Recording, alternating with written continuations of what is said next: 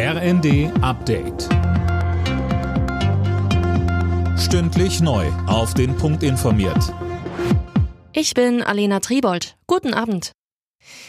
Anders als angekündigt fließt durch die Ostsee-Pipeline Nord Stream 1 auch weiterhin kein Gas. Das hat das russische Unternehmen Gazprom am Abend mitgeteilt. Mehr von Max Linden.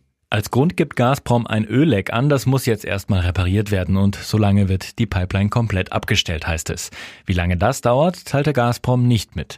Ursprünglich sollte die Lieferung am Samstagmorgen wieder aufgenommen werden, nachdem in den letzten drei Tagen wegen Wartungsarbeiten kein Gas geflossen ist. Schon davor war die Pipeline nur noch zu etwa 20 Prozent ausgelastet worden.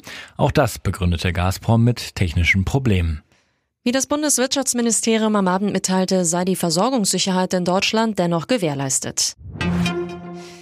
Die G7-Staaten wollen wegen des Ukraine-Kriegs einen Preisdeckel für russische Ölexporte durchsetzen. Und zwar, indem russisches Öl weltweit nur noch über See transportiert werden kann, wenn es unter einer bestimmten Preisgrenze gehandelt wurde.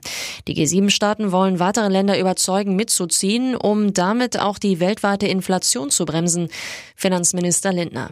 Diese Preisobergrenze für russische Ölexporte ist darauf ausgelegt, die Einnahmen Putins zu reduzieren, eine wichtige Finanzierungsquelle für den Angriffskrieg zu schließen. Und gleichzeitig wollen wir Anstiege globaler Energiepreise eindämmen.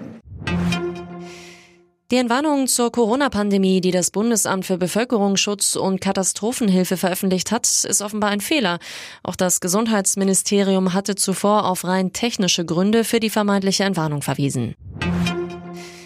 Nach dem tödlichen Angriff auf einen 25-Jährigen am Rande des Christopher Street Day in Münster ist ein Tatverdächtiger festgenommen worden. Der 20-Jährige, der auf Aufnahmen der Attacke zu erkennen gewesen sein soll, kommt morgen vor den Haftrichter. Der 25-Jährige war wohl dazwischen gegangen, als der Täter mehrere Frauen beschimpft und bedroht hatte. Der Angreifer schlug ihn daraufhin zu Boden. Heute früh erlag er seinen Verletzungen.